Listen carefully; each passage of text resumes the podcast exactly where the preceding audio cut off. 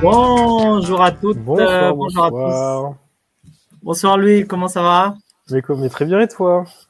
Très bien, bienvenue donc dans cette nouvelle émission de Allo la NUPES numéro 17 déjà. Déjà, déjà, qui apparemment est une édition spéciale ce soir. Et effectivement, nous sommes aujourd'hui le 19 juin et il y a un an, nous tremblions tous. Nous avons eu une certaine petite dé- déception, n'est-ce pas? Puisque nous n'avons pas atteint l'objectif que nous nous étions fixés, qui était d'avoir euh, une députée NUPES dans la circonscription. Mais malgré tout, euh, c'était vraiment un sacré résultat, puisque si on, euh, Asma, donc Ramawi Claquin, a, obtenu euh, 40% des voix au deuxième tour de, des législatives, alors que cinq ans plus tôt, le deuxième tour de législative euh, confrontait deux macronistes l'un contre l'autre. Voilà, sachant qu'effectivement, la circonscription n'est pas la plus facile pour la gauche. Et au national, on peut quand même se réjouir, alors certes de manière relative, mais on peut quand même se réjouir parce qu'on a réussi à avoir un nombre euh, très élevé de députés par rapport aux prédictions initiales et on a réussi surtout une alliance quand même euh, de la gauche qui est vraiment inédite. Et c'est sur ça qu'on va revenir ce soir. Exactement, on va faire un bilan de toute cette année, alors tant au niveau national que local, et nous aurons euh, la présence heureuse de donc d'Asma, qui été la candidate, et de Mathilde Olivier, qui a été la suppléante d'Asma euh, pour cette campagne. Et puis également une présence virtuelle différée dans le temps. Il s'agit de Gaël. Gaël, euh, alors le nom de famille, euh, c'est plus dur à retenir puisque je, je l'appelle jamais avec le nom de famille, Bernauer Duranton, qui habite à, Stuttgart, qui est de génération et en fait qui a été l'une des directrices de campagne de notre euh, campagne des législatives l'année dernière pour la NUPES. Et elle, avec Gaëlle, on a, on a fait un enregistrement au préalable puisqu'aujourd'hui elle ne pouvait être présente avec nous. Donc un très, pro- très beau programme en perspective, n'est-ce pas Louis? Eh ben oui, super. Alors, on va commencer d'abord par faire un petit bilan euh, du NUPES au national d'un an de NUPES, la formation, euh, les luttes, enfin l'élection, les luttes. Euh, et toi, tu vas commencer donc par nous, parler de la, du début. Voilà, et avant même de commencer, finalement, je vais commencer par un petit générique euh, comme a eu la gentillesse de nous concocter pour cette fois-ci. C'est parti, générique.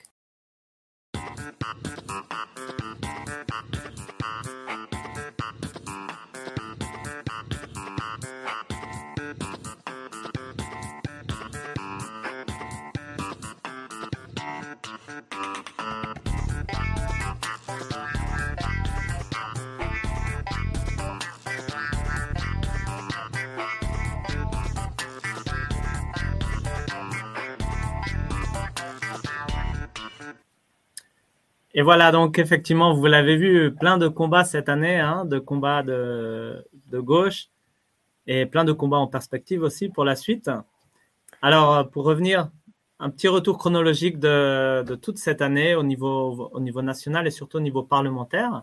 C'est là-dessus que je voulais revenir. Et donc, en juillet, a, eu, a commencé cette, euh, cette assemblée toute nouvelle et avec une particularité que le gouvernement n'avait pas de majorité dans cette assemblée. Il n'y avait que des groupes minoritaires.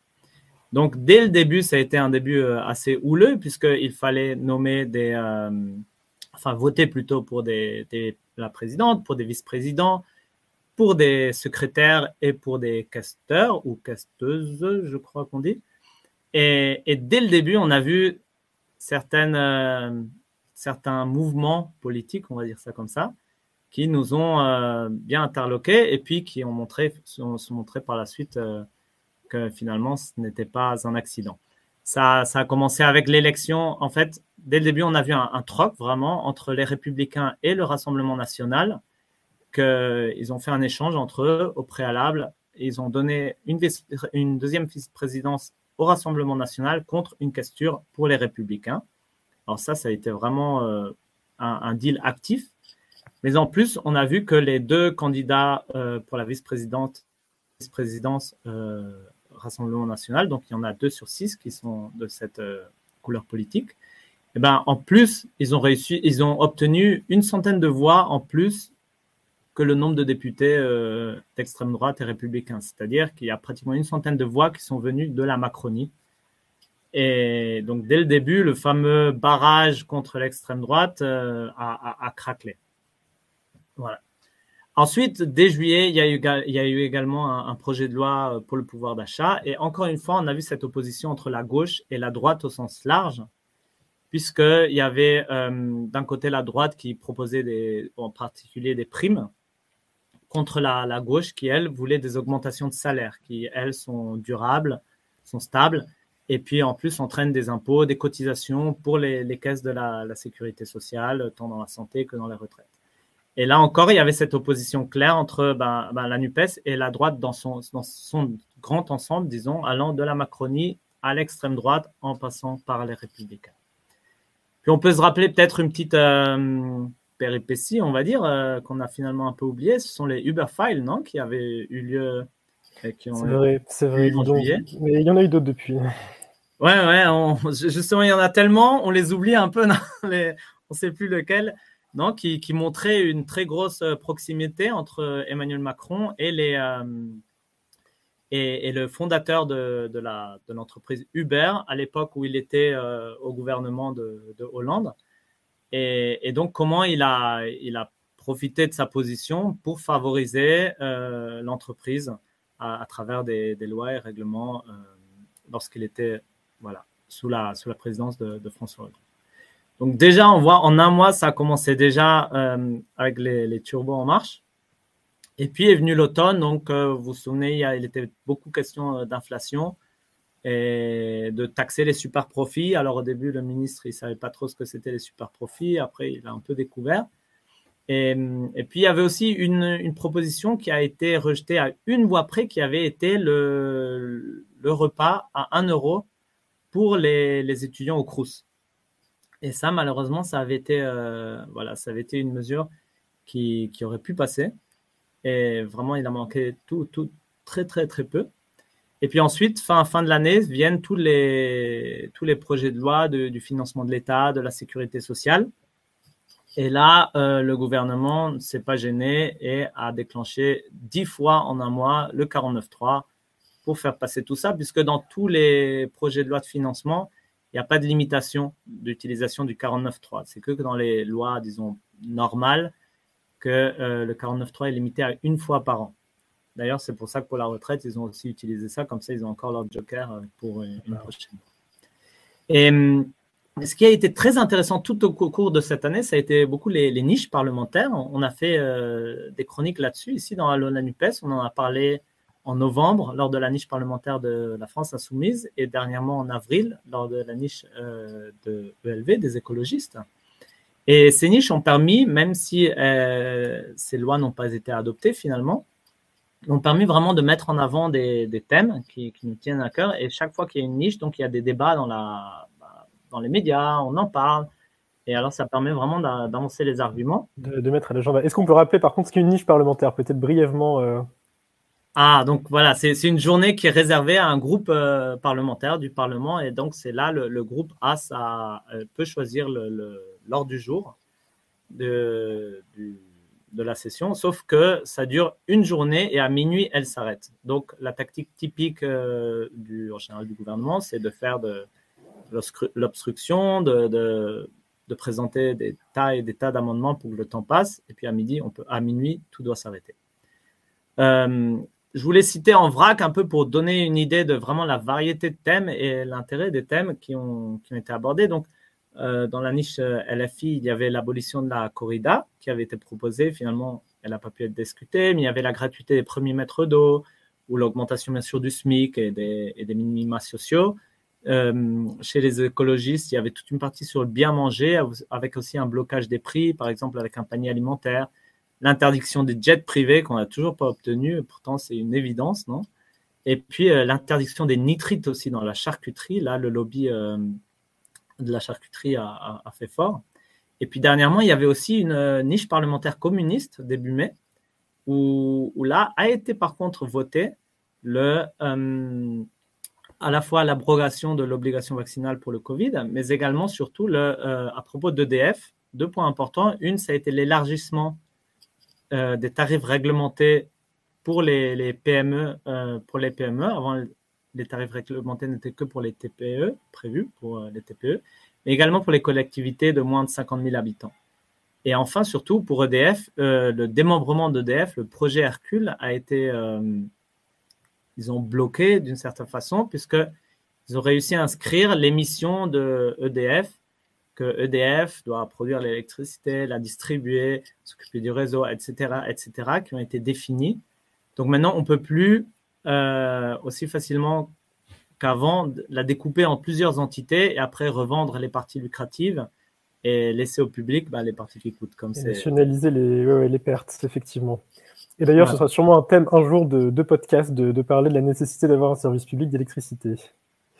Effectivement, mais par contre, on avait parlé dans notre podcast, Maxime avait fait une longue partie sur les, prix de l'énergie, non? Et là, on avait vu comment la privatisation, c'était terrible. Enfin, c'est toutes ces, mini-entreprises privées, tout ce qu'elles faisaient, c'était simplement euh, racoler les gens. En fait, elles produisaient rien. Elles revendaient de l'électricité à un prix plus cher auquel elles les achetaient. Et elles apportaient rien à la société, en fait. simplement, euh, elles créent de la concurrence, mais en fait, euh, elles n'apportent rien pour les. Ouais, c'est ça.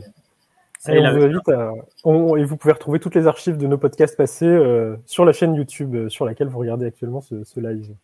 Voilà, n'oublions pas que nous sommes sur Twitch, sur YouTube. Sur Twitch, également, sur YouTube.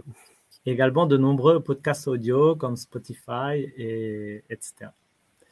Alors voilà, c'était vraiment l'intérêt. Là, je voulais montrer en vrac sur, sur, les niches. Et puis, euh, donc, des fois, ça marche, des fois, ça marche pas mais, l'intérêt aussi d'avoir un groupe fort, même si on n'a on pas la majorité absolue, c'est de, bah, de pouvoir être présent dans les médias aussi. Et bah, s'il y a 15 députés, ben, on est moins présent dans les médias, non? Alors que si on a 150 de la NUPES, bah, là, c'est plus, plus facile non? De, pouvoir euh, euh, montrer ses, propositions, argumenter et tout ça.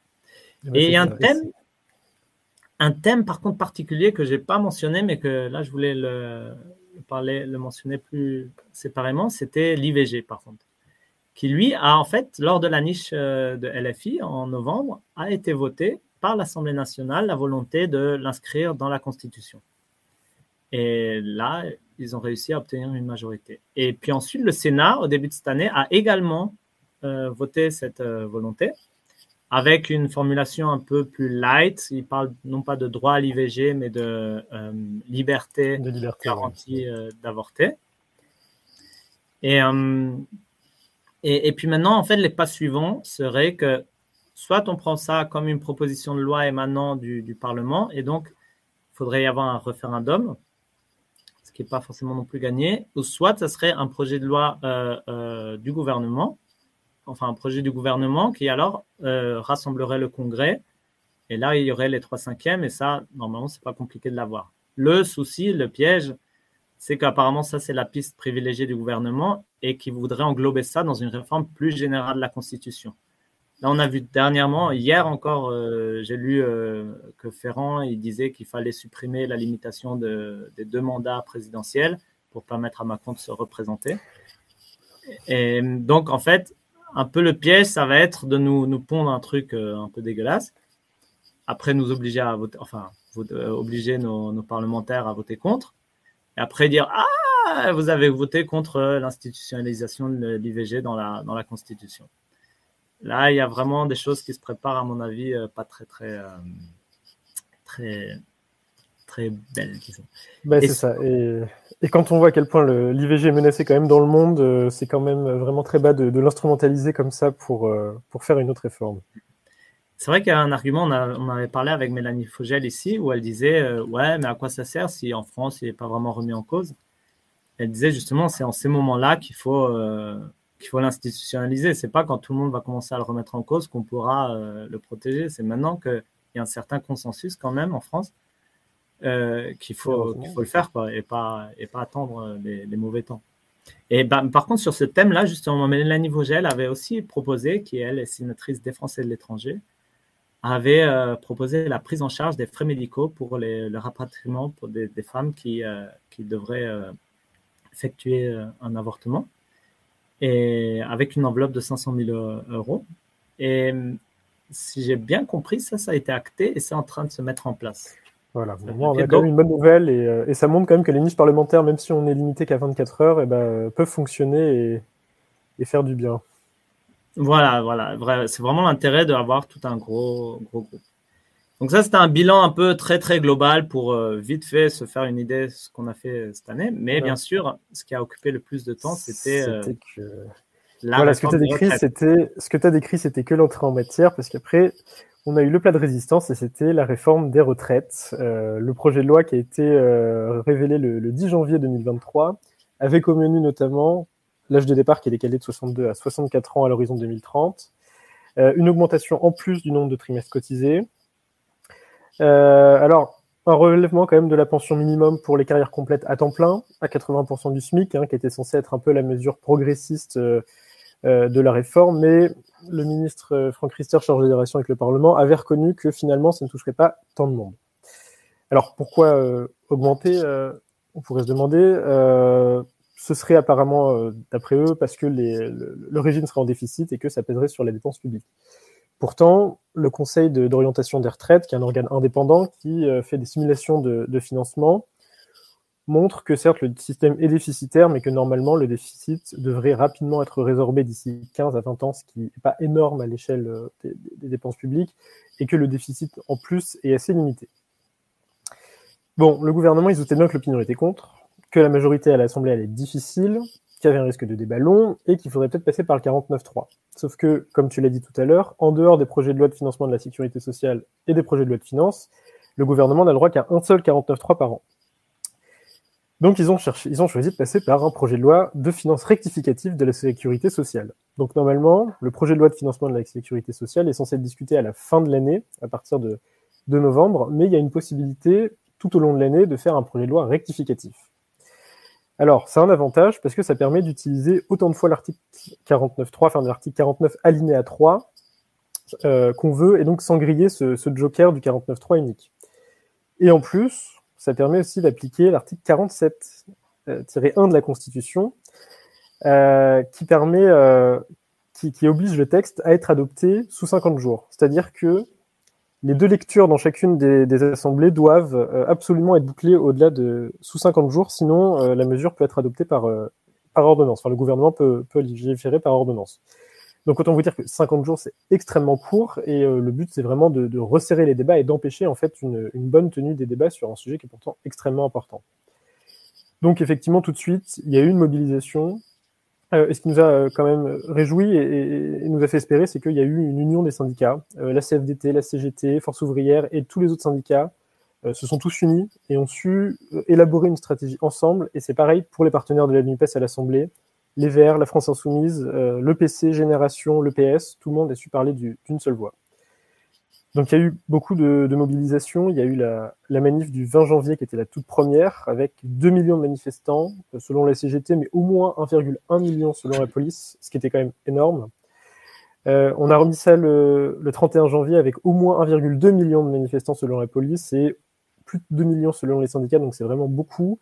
Et on avait des grèves quand même qui étaient partout. Euh, il y avait presque la moitié d'EDF qui était en grève, euh, les deux tiers des profs euh, du secondaire qui étaient en grève quasiment la moitié de la SNCF, il y avait des baisses de production d'électricité, donc on a vu quand même qu'on arrive à avoir un mouvement social qui était, vraiment fort et qui arrive à, se montrer. Et donc le 6 février, ça a été le, début des, débats à, l'Assemblée nationale, et là, bon, bah, effectivement, la NUPES, d'une seule voix, justement, a parlé contre cette réforme, a rédigé des amendements. Euh, on a des députés qui se sont révélés, qui ont brillé. Je pense à Jérôme Gage du, Parti Socialiste, qui est un, spécialiste des questions sociales et qui a vraiment su mettre le gouvernement face à toutes ces contradictions euh, qui a su aller chercher des documents euh, qui étaient parfois inaccessibles grâce à son statut de, député. Donc il a vraiment fait un, super travail. Et c'est pas le seul, mais c'est vrai qu'il a, particulièrement brillé. Donc finalement, comme on l'a dit, il y a un nombre de jours limité pour, pour regarder le texte. Et pour la première lecture à l'Assemblée nationale, c'est 20 jours. Et malheureusement, les 20 jours sont passés avant qu'on ait le temps d'avoir un vote. Donc du coup, il est passé directement sans vote au Sénat pour une première lecture. Et ça a mené le 7 mars à une mobilisation historique euh, avec 1,28 million de manifestants sur la police. Donc c'était encore plus du coup que, fin janvier et euh, plus de 3 millions selon la CGT. Donc c'était vraiment massif. Euh, le Sénat, bon, bah, le Sénat était conservateur, donc a adopté la réforme sans, surprise. Et après, elle est revenue à l'Assemblée pour une deuxième lecture. Et là, craignant que les voix de droite ne manquent, parce qu'effectivement, euh, les députés de droite qui, euh, avant, pendant très longtemps, ont tous fait la promotion du décalage du, départ à la retraite, même parmi eux, il y en avait quand même euh, qui se sont rendus compte que c'était peut-être pas, si nécessaire et qui bah, s'y sont opposés. Et donc, la première ministre Borne a décidé de passer par l'article par 49.3. Donc, quand il y a l'article 49.3, ça veut dire que un texte n'est adopté est adopté à moins qu'une motion de censure renverse le gouvernement. Et là, il y en a deux qui ont été, euh, qui ont été déposées. Et il y a eu celle du groupe Liberté et Territoire, enfin du groupe LIOT, qui veut dire euh, Liberté et Territoire. Alors, c'est un groupe qui est un peu méconnu, parce que c'est un peu un groupe euh, un peu composite, qui va rassembler des députés un peu d'horizons divers, qui auraient peut-être du mal sinon à trouver un autre groupe. Et son leader, c'est Charles Le Courson, qui est, qui, est, qui est un député spécialiste des finances publiques, et qui même lui, qui est pourtant quelqu'un d'assez austéritaire d'habitude, même lui euh, trouve le, projet de, départ à la retraite à côté de la plaque. Et donc, ils ont fait une motion de censure qui a été rejetée à seulement 9 voix près. Donc, c'est vraiment passé pas loin du tout. Et on peut penser que peut-être que si certains députés, côté républicain, avaient été un peu plus courageux, on aurait pu avoir un renversement du gouvernement. Donc, on voit quand même, malgré tout ça, que euh, même si le gouvernement essaie de limiter la parole parlementaire, le Parlement quand même existe et est quand même vraiment passé pas loin de renverser le gouvernement. Euh, donc pendant ce temps-là, bon, les, manifs ont continué. Euh, on en a eu plusieurs euh, fin mars, qui ont toujours continué à réunir un bon million de personnes. On a remis ça en avril. On a remis ça en mai avec le, le 1er mai qui a rassemblé au minima, à minima 800 000 personnes, ce qui était le plus gros quand même depuis 2002. Donc ça montre quand même que pendant plusieurs mois, on a réussi à maintenir un fort niveau de mobilisation et une union des syndicats et de la NUPES. Et après, Elliott, euh, donc le, fameux groupe hein, qui avait déposé la motion de censure, a utilisé sa niche parlementaire début juin euh, pour proposer une abrogation de, de l'âge de départ à la retraite. Euh, mais l'amendement, enfin l'article d'annulation du, du, départ à la retraite à 64 avait été annulé en commission.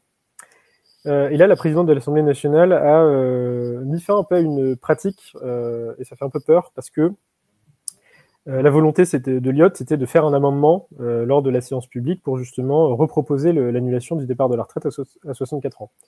Et euh, Yael Braun-Pivet a déclaré cet amendement irrecevable. Parce qu'effectivement, selon l'article 40 de la Constitution, euh, une initiative parlementaire ne peut pas créer de nouvelles dépenses publiques. Sauf qu'en réalité, d'habitude, on a une interprétation assez flexible, et on part du principe qu'à partir du moment où on arrive à compenser ça, on peut laisser effectivement une aggravation de la charge publique tant qu'elle est compensée par euh, quelque chose dans l'amendement. Et là, effectivement, Lyot avait prévu une compensation, et pourtant, euh, Yael Braun-Pivet l'a déclaré irrecevable. Donc après, elle vient dire, euh, la majorité parfois vient dire effectivement que la NUPES fait du blocage, mais là, pour le coup, ça vient pas de nous. Bon, il y a quelque chose faut. Je me permets juste, elle l'avait déclaré d'abord recevable, non? Oui, Parce que le bureau de l'Assemblée, la, donc, donc elle fait partie, avait déclaré d'abord recevable.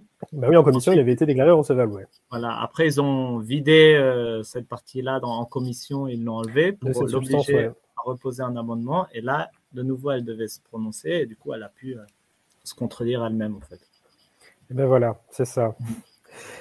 Euh, il y a quelque chose quand même dont il faut qu'on parle de tout ça, parce qu'effectivement, la, le, loi, le projet de loi finit par être adopté, mais euh, il y a eu un problème, c'est euh, le maintien de l'ordre pendant les manifestations, qui a été excessif, de toute évidence.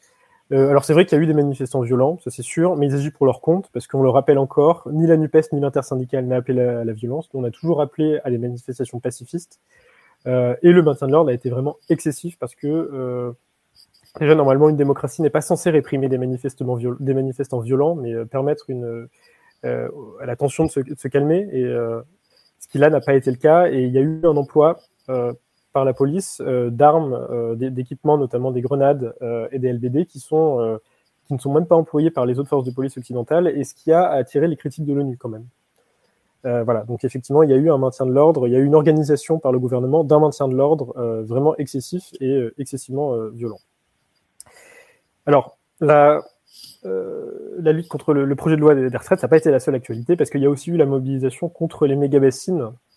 Donc les méga-bassines, c'est des, réservoirs hein, d'eau de, euh, qui se multiplient notamment dans, le Poitou, dans, l'Ouest. L'idée, en fait, c'est que comme euh, les sécheresses sont de plus en plus communes, c'est de créer des réservoirs d'eau pour pouvoir, après, irriguer l'agriculture intensive. Euh, le problème, en fait, c'est que ça revient à pomper dans les nappes phréatiques euh, et ça laisse de l'eau à l'air libre euh, où elle se dégrade beaucoup plus rapidement et où elle va s'évaporer. Et en plus, ça va raccorder, il n'y a qu'une qu poignée d'agriculteurs qui vont être raccordés à, ces méga-bassines. Et donc, au final, pour lutter contre les sécheresses, on va ne pas, on, refuse de remettre en cause le modèle produ productiviste on aggrave en fait le problème de sécheresse et de, sécheresse des, des, nappes phréatiques, et en plus on laisse les petits agriculteurs mourir. Donc effectivement, il y a eu une opposition, là aussi qui a été soutenue par toute la Nupes. Toute la Nupes vraiment a fait bloc contre. Il y a eu des, parlementaires de, tous les partis qui se sont rendus, notamment à Sainte-Soline. et là aussi, il y a eu un maintien de l'ordre qui a été excessivement violent, et il faut le reconnaître. Et c'est donc ainsi qu'on termine, euh, l'année. Voilà, euh, des combats, euh, beaucoup de combats, mais on a pu voir au moins une unité de la Nupes qu'on disait justement trop différente et trop hétérogène. Et ben, pour un groupe quand même très trop hétérogène, la Nupes a très très bien tenu et, montré vraiment sa cohésion idéologique. Là-dessus, on avait fait aussi une chronique dans la dans la LOL Nupes, non? On avait, on avait fait, on a invité un hydrologue très très intéressant et c'était très bien. Et là aussi, on retrouve, le, on retrouve l'extrait, euh, enfin, on retrouve le, podcast sur, euh, sur la chaîne YouTube euh, pour ceux qui Avec user NUPES FE. on, va, on va promouvoir toute la toute l'émission. Et puis, très court aussi, revenir sur notre propre député, donc qui fait partie du Modem, Frédéric Petit. Et il y a eu quelques échanges, on va dire, à travers réseaux sociaux avec lui au cours de l'année. Ça a commencé avec le repas à un euro, donc, dont on a parlé où lui argumentait, reprenait l'argumentation typique du modem. Euh, euh, ouais, mais en fait, c'est, euh, il s'agirait, les, les, étudiants boursiers ont déjà le, le, repas à 1 euro, donc il s'agirait finalement de financer le repas des enfants des riches. Déjà, c'est l'argumentation typique. Pour ça, on peut le faire à tout finalement. L'école, faut la faire chère et puis donner des bourses aux, moins riches pour que les, sinon on subventionne les riches. Les transports, en fait, finalement, c'est l'argument qu'on peut donner à n'importe quoi. Et, euh, surtout qu'on avait vu que parmi les étudiants qui reçoivent l'aide alimentaire, 78% ne sont pas boursiers. Donc euh, il y a beaucoup, beaucoup de monde qui en besoin et qui n'a pas de bourse. Et, là, euh, et là, voilà, ça, ça aurait été vraiment l'occasion de, réduire un peu certaines souffrances. ensuite, il s'est illustré au mois, de, novembre avec un amendement qu'il avait déposé sur la EFE, donc l'Agence de l'enseignement français à l'étranger, et euh, dans un de ses projets de loi de, finances, il, proposait de, grosso modo, de donner aux établissements euh, qui sont gérés directement par cette agence une autonomie financière, en fait, plus, ou moins. Donc, c'est vraiment le premier pas pour la privatisation. Lui, il est très, très engagé dans ce, euh, par rapport à l'AEFE. Il fait même partie du, conseil d'administration, je crois, de, de l'AEFE. Et, mais malheureusement, avec des dessins très, très, une vision très libérale. Et à tel point qu'il a même été mis en isolé dans son propre camp, disons. Et, finalement, le, le, Sénat de droite et même les macronistes du Sénat qui sont très très très peu présents au Sénat, en fait, ont retiré cet amendement puisque il est parti aux oubliettes, mais ça montre un peu l'intention par où il veut aller par rapport à l'AEFE. Ensuite, euh, on l'avait un peu titillé dans les dans les réseaux sociaux Hein, c'est euh, par rapport à une mission parlementaire qu'il a effectuée, dont il se gargarise beaucoup dernièrement d'ailleurs, dans les, dans les Balkans. Il avait été envoyé par, euh, je crois, la Commission des Affaires étrangères, je crois, en compagnie de la députée Marine Hamlet, qui fait partie du Rassemblement national. Et alors nous, ça nous, quand même, ça nous a interpellé que ça lui pose pas de problème d'aller là-bas. Euh, on voit d'ailleurs dans des vidéos euh, dans les commissions où elle dit euh, Ah, merci Frédéric, tu m'as servi de guide dans ta circonscription. Grâce à toi, j'ai pu vraiment une certaine proximité entre eux. Et, et, lui, il a répondu Ah, mais j'y suis allé parce qu'on m'a demandé, j'y suis allé avec elle comme je serais allé avec n'importe quel député de, de LFI, des Verts, PS ou n'importe quoi, n'importe quel parti. Donc, là, il s'est bien montré que euh, pour lui, voilà, le RN, c'est un parti comme les autres, et les députés du RN, sont députés comme les autres. Donc, c'est vraiment, il a, il a intériorisé cette banalisation de l'extrême droite, et pour lui, c'est, il faut les traiter euh, comme les autres. Et c'est là, on a une grosse différence de point de vue encore. Étonnamment. Ensuite, c'était par rapport aux retraites. Donc, son argumentation, on a fait aussi un petit euh, chronique là-dessus. C'était les chiffres qu'il donnait, reprenait les chiffres de François Bayrou, qui se cacher derrière le titre de haut commissaire au plan, avec une présentation très très biaisée euh, des, des chiffres des, des, caisses de retraite, que le, propre corps en fait euh, avait renié cette façon de présenter. Il lui-même disait que qu'il avait eu, il mentionnait cette façon qui, qui, présentait en fait comme un déficit de 30 milliards d'euros dû aux, fonctionnaires, aux retraites de fonctionnaires. Et, le propre corps disait que c'était pas une façon de, présenter parce qu'il y a pour plein de raisons. Donc vous pouvez regarder la, chronique si vous voulez. mais et que ça servait simplement à stigmatiser les fonctionnaires. En fait, ça n'apportait aucune aucune illumination, disons, sur, sur la question et ça ne servait à rien, en fait, de, présenter les choses comme ça. Et, donc, lui, on l'a souvent, souvent sur Twitter, différentes personnes, on, a essayé de l'interpeller des fois, justement, des fois il répond pas, souvent il nous, bloque les comptes d'ailleurs, à certains d'entre, d'entre nous, donc on peut plus euh, trop l'interpeller. Et, et, dernièrement, il y a aussi quelque chose, donc on n'a pas eu de, ah, on a une réaction aussi sur un autre thème, pardon, les actions qu'il a à Total, puisqu'il est apparu dans, un article de Mediapart euh, comme ayant des actions euh, dans, Total Energy et dans d'autres, d'ailleurs dans LVMH aussi. Alors là, il a dû répondre, euh, le journal des Français Presse lui a demandé de, de, répondre, des Français de l'étranger, et il a répondu grosso modo oui, euh, je sais pas trop, j'ai pas trop d'œil là-dessus, c'est quelqu'un qui gère mon truc, je vais, je vais changer, euh, je vais, je vais régler ça. Mais après, euh, on sait pas trop qu'est-ce qu'il a fait. Et la, la dernière chose en date, c'est de nouveau par rapport à l'extrême droite, ça c'est assez récent. Il y a eu l'élection dans la commission des affaires étrangères dont il est membre, euh, du, en tant que secrétaire du député Rassemblement national Michel Guignot. Et là encore, le MoDem avait appelé clairement à voter pour pour le, député Front National contre la LFI. Euh, donc, euh, lui, personnellement, je ne sais pas si elle était là ou pas. C'est ce qu'on a essayé de, entre guillemets, de l'interpeller, mais je n'ai pas vu de réponse. Euh, voilà, donc il y, a, vraiment des points noirs dans, son, dans cette année par rapport à Frédéric Petit. Et là, c'était un petit récapitulatif vite fait de, de, certains points qu'on a vu. On est bien d'en avoir. Hein. Voilà. Donc voilà pour cette année très riche, non Lui Ah bah oui, ah bah oui, oui, très très riche effectivement, et c'est que le début puisqu'il en reste encore quatre. Mais on a beaucoup parlé, donc je pense qu'on va passer quand même aux, invités du, soir quand même et aux principales actrices de la campagne de 2022. En l'occurrence, Asma, la candidate, Mathilde, la suppléante, et Gaëlle, l'une des, co-directrices de, campagne. On va accueillir tout de suite. Mais avant ça, on va lancer un deuxième générique avec des images justement de, cette campagne. Pour se souvenir.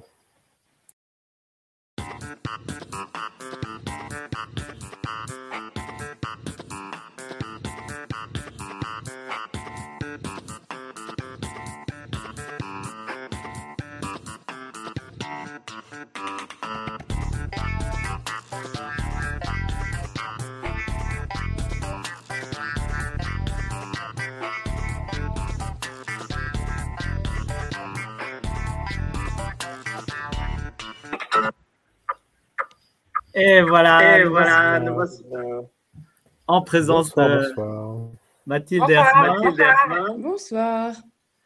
Tiens, j'ai un petit écho. Est-ce que vous entendez Est-ce que vous entendez aussi L'écho aussi? Non, quand je parle, quand je parle. moi, je l'ai aussi. Moi, je l'ai pas. Alors, c'est peut-être chez moi. C'est. Hmm, attends, là, j'ai plus d'écho. Asma, remets ton, ton micro. Ouais. Est-ce que hmm, Là, j'ai pas. Salut. Ah, là, ça marche Moi, bien. Moi, j'ai pas. Ah, ah. Je suis désolé, on fait le check sound en, live. Là, on a eu un petit. Euh, on va essayer de parler, Mathilde, blablabla. Bla, bla, bla, ah, et quand Asma, Asma, mets ton micro. Bon. Ah, blablabla. Est-ce que ça marche? Super. Ouais, j'ai l'impression que c'est peut-être chez Asma, mais bon, pour l'instant, ça va bien. Alors, bienvenue euh, de retour dans, non, allô la NUPES, non? Vous êtes euh, maintenant des habitués un peu. Bienvenue chez vous.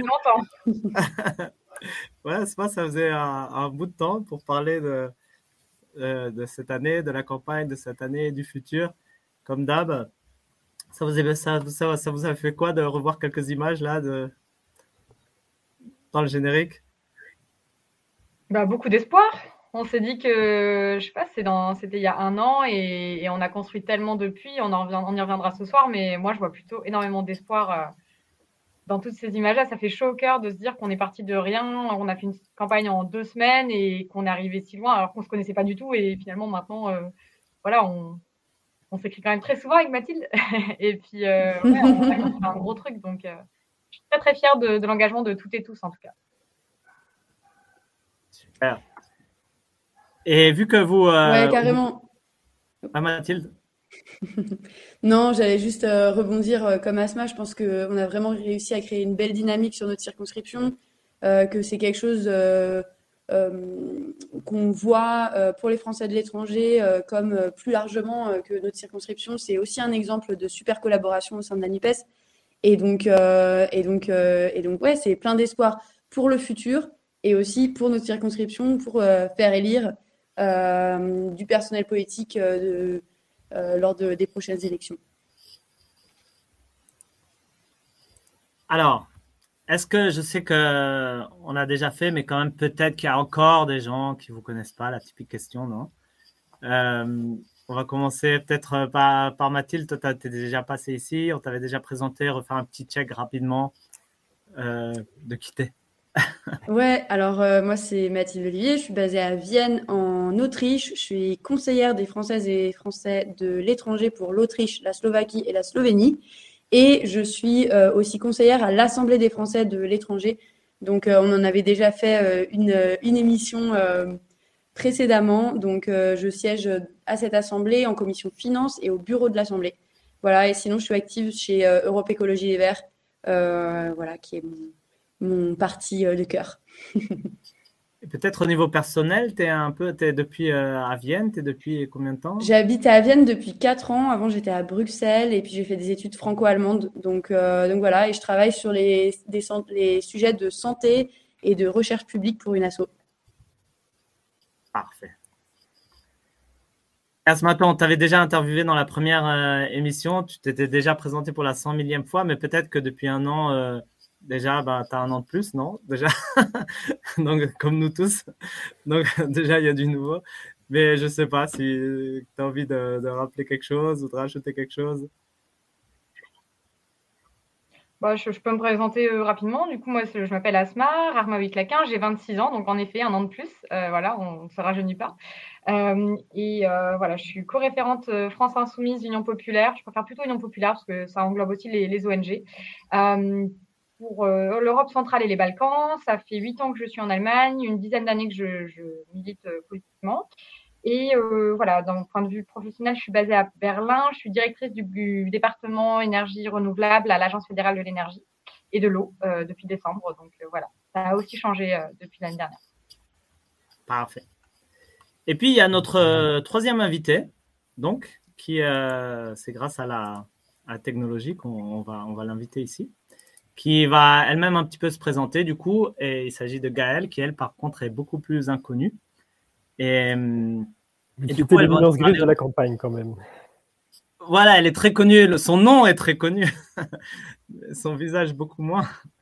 Et du coup, je vous propose, on va, on va écouter une, une vidéo où elle parle de sa, de sa, de, de sa fonction, d'elle-même un petit peu. Et comme ça, après, on va pouvoir discuter entre eux. C'est parti. Ah mince pas encore parti. Euh, voilà, ça devrait être parti là.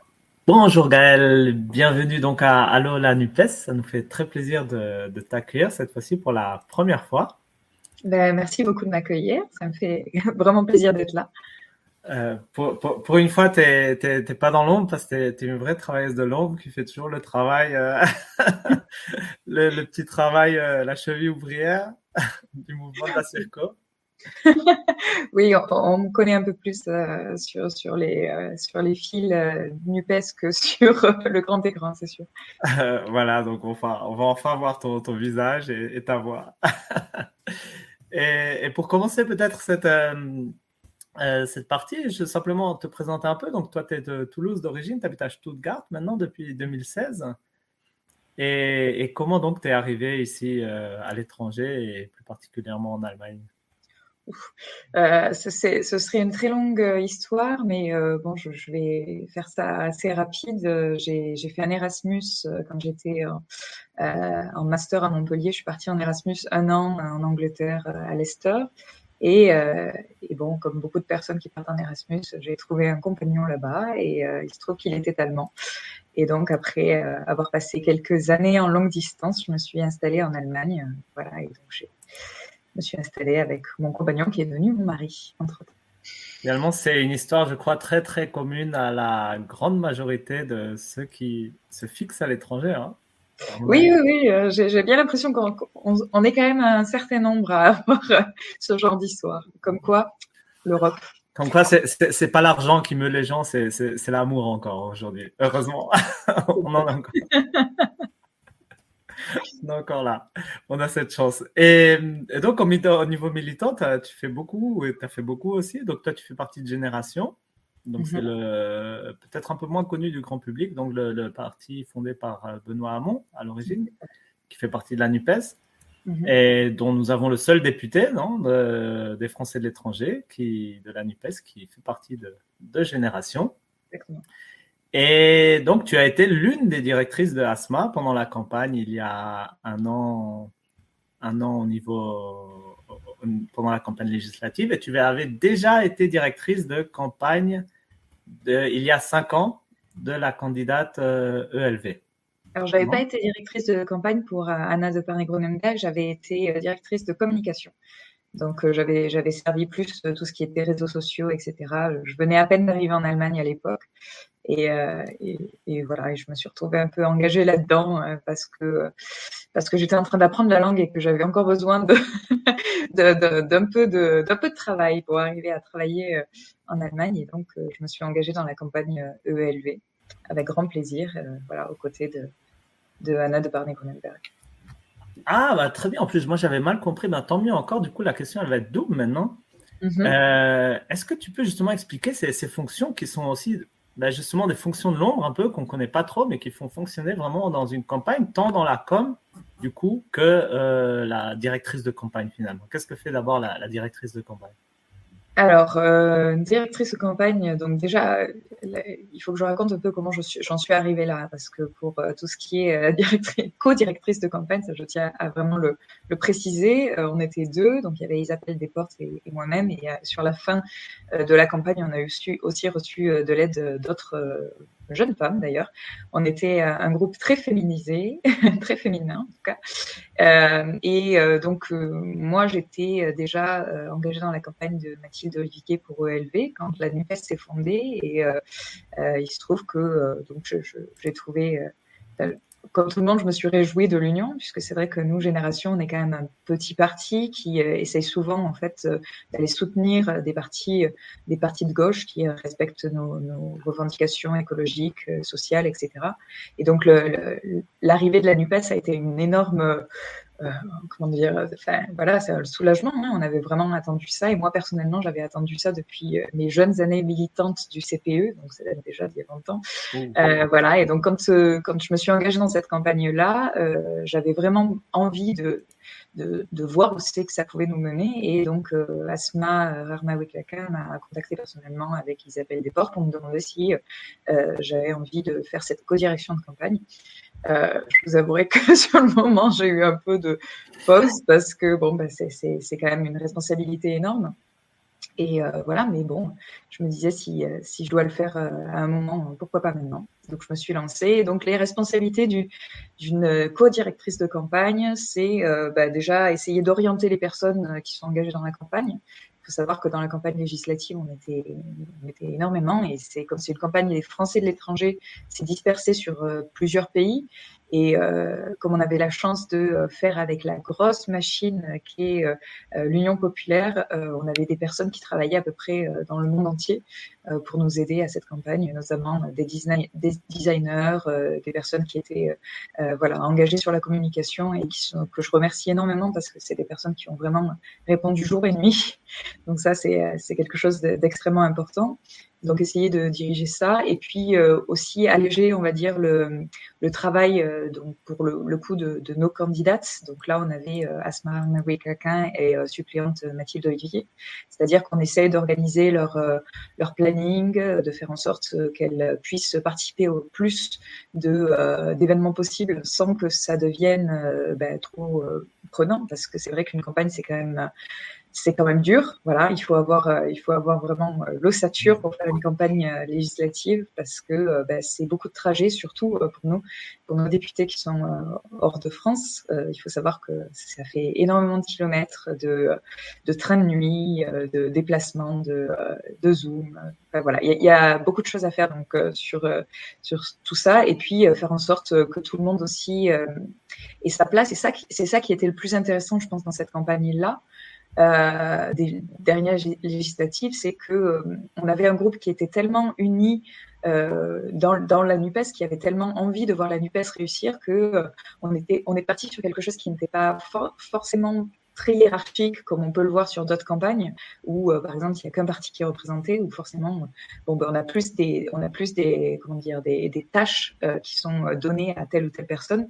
Là, on avait vraiment ce désir d'essayer de faire participer le plus de personnes possible, d'écouter le plus de personnes possible. Donc ça demande énormément de communication.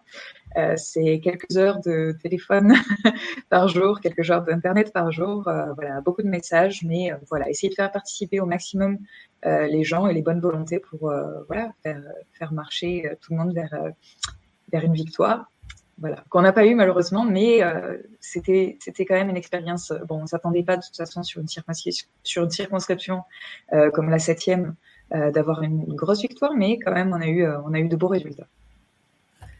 Et donc là, tu nous parlais de la directrice de campagne, non? Mais as, as fait la, tu as fait la directrice de communication, donc il y a cinq ans, et ça, c'est une autre tâche. Alors, J'imagine qu'il évolue beaucoup aussi dans le temps.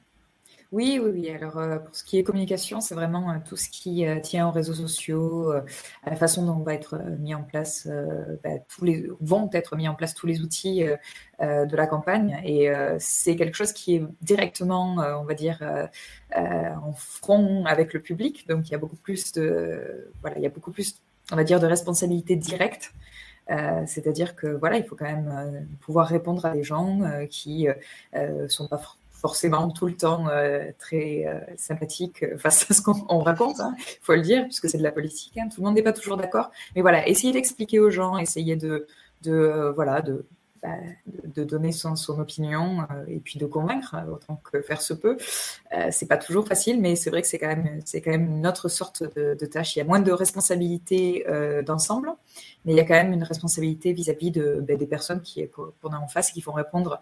D'autant plus sur les réseaux sociaux où on a tendance souvent à se lâcher. Dans les réseaux sociaux, les personnes se disent oh, de toute façon, il n'y a, pas mon, a pas mon visage sur tout ça, donc je peux dire un peu ce que je veux.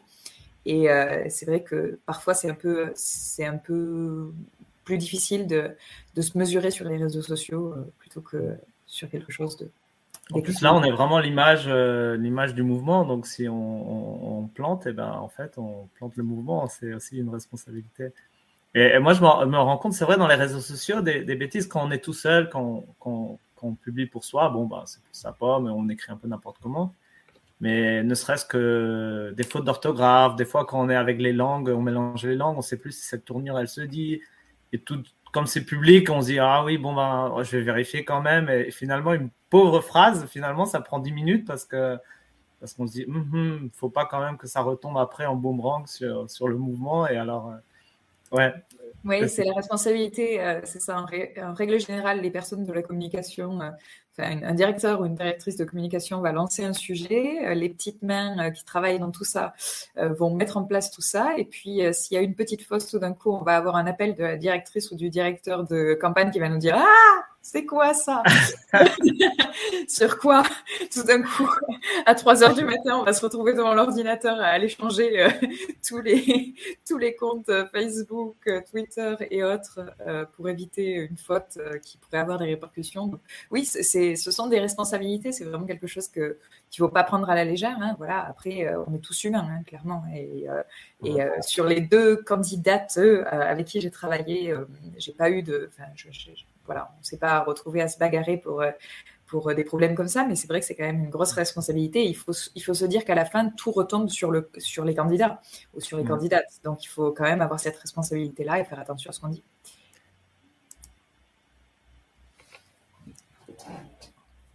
Retour sur le live. Eh ben, C'était euh, super intéressant. C'est vrai qu'on ne se rend pas compte quand on est parfois même un simple militant de tout ce que c'est l'organisation derrière et de toutes les, les strates hiérarchiques. Euh, alors, il y, quelque chose, il me semble, qui était un peu au, cœur de, l'organisation de votre campagne, c'était les, groupes de contenu, donc qui avaient un peu pour objectif de, faire émerger des argumentaires. Et nous, on se demandait justement comment est-ce que ça s'était passé avec ces groupes. Euh, est-ce qu'ils produisaient du contenu un peu tout seul et vous, vous piochez dedans quand vous en aviez besoin Ou est-ce que vous aviez des réunions à des moments T euh, et ensemble vous ébauchiez des contenus? Mathilde, est-ce que tu veux répondre et je complète? Vas-y, je pense, parce qu'au final, euh, les aspects contenus, euh, c'est vrai que c'était aussi beaucoup euh, coordonné par toi, il me semble, Asma, aussi pour pouvoir avoir toute cette base programmatique qui t'a servi dans les réunions publiques et tout ça. Donc, vas-y. En fait, on a basé vraiment la campagne, on s'est dit qu'est-ce qui est important pour notre circonscription? Pour nous, ce qui est important, c'est l'écologie, le social et l'Europe. Et donc, dans toutes les réunions publiques, que ce soit moi seule, Mathilde seule ou nous deux ensemble, on a toujours euh, mis un, ce, ce, plan en fait dans notre argumentaire et on a trouvé à chaque fois, euh, on a pioché dans le programme NUPES. En fait, le programme NUPES, c'était vraiment le contrat de confiance aussi qu'on qu'on a passé au début de, de cette campagne, de se dire on est ensemble, on est dans la NUPES, on a des points de divergence, pas parce qu'on est dans la NUPES qu'on efface notre identité de parti ou de mouvement, mais on, a, on est d'accord sur ce programme-là. Et c'est ce programme-là qu'on va s'engager à mettre en avant dans cette campagne.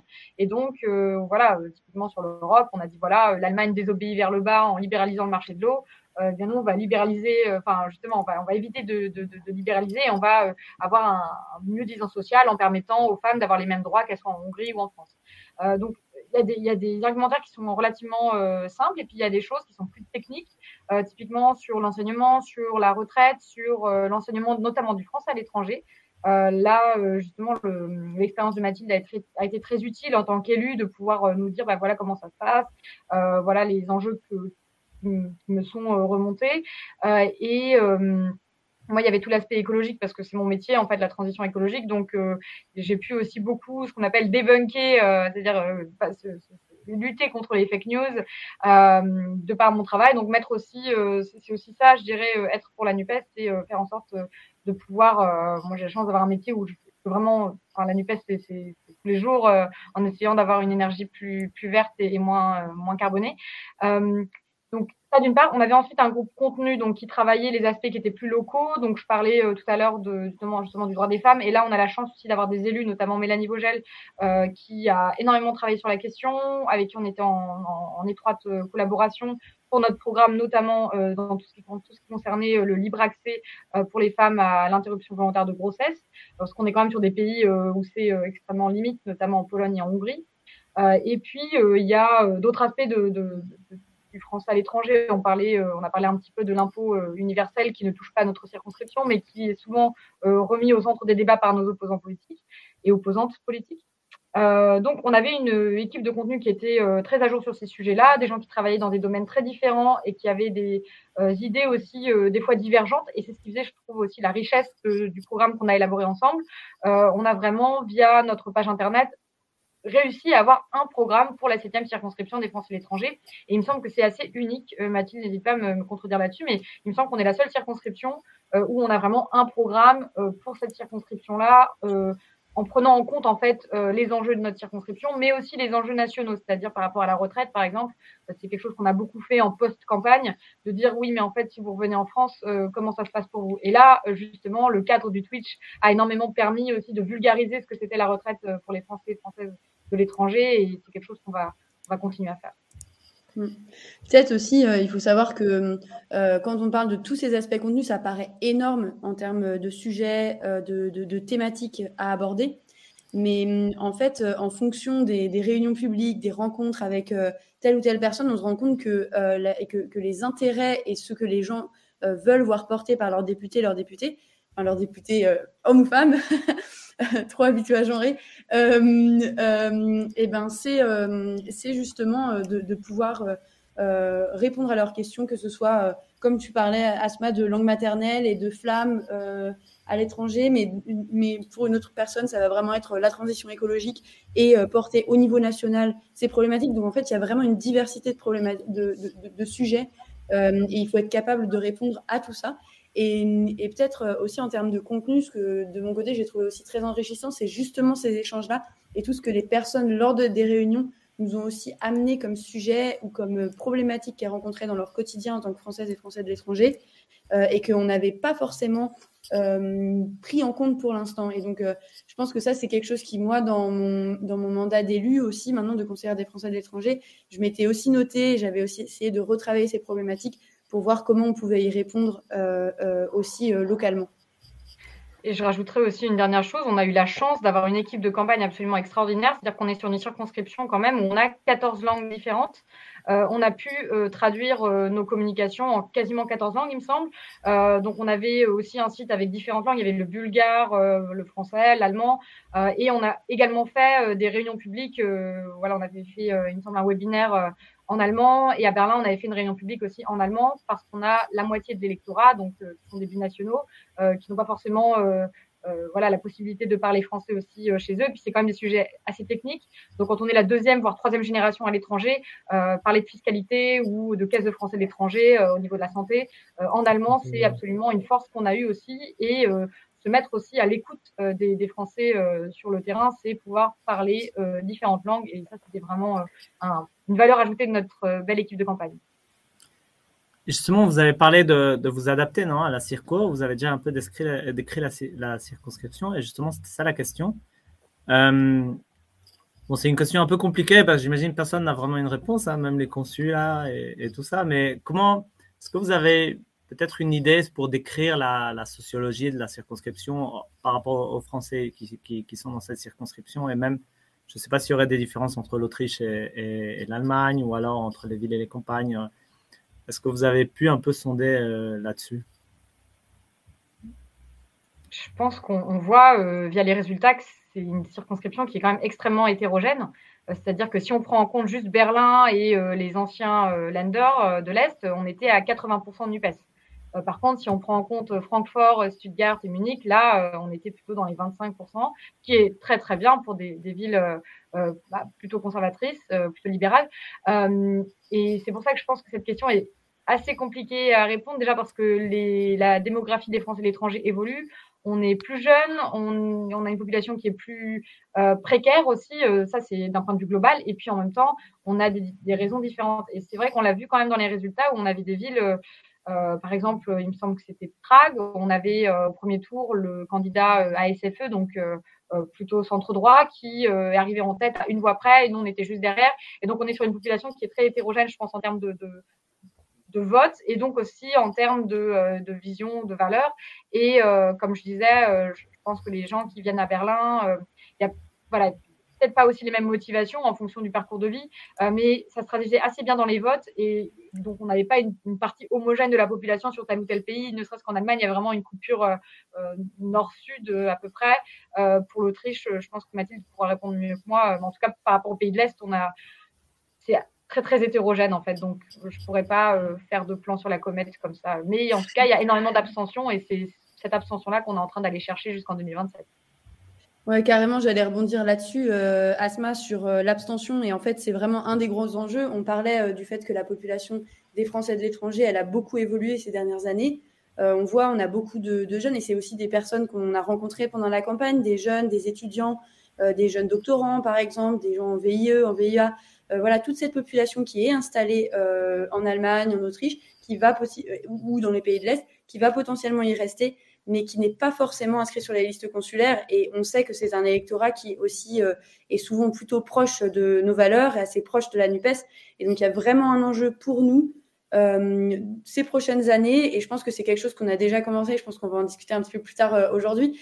Mais il y a vraiment un enjeu autour du fait de mobiliser ces personnes-là lors des campagnes. et puis aussi, on, on, le voit bien, le bouche à oreille, c'est quelque chose qui fonctionne. Les groupes Facebook ou les groupes voilà, de, de, de, communication euh, pour, pour les Français de l'étranger, euh, c'est des, des, des, moyens de s'informer essentiels, en plus de la, de, la liste électorale, enfin de, des newsletters qu'on envoyait et qu'on a essayé d'envoyer en différentes langues.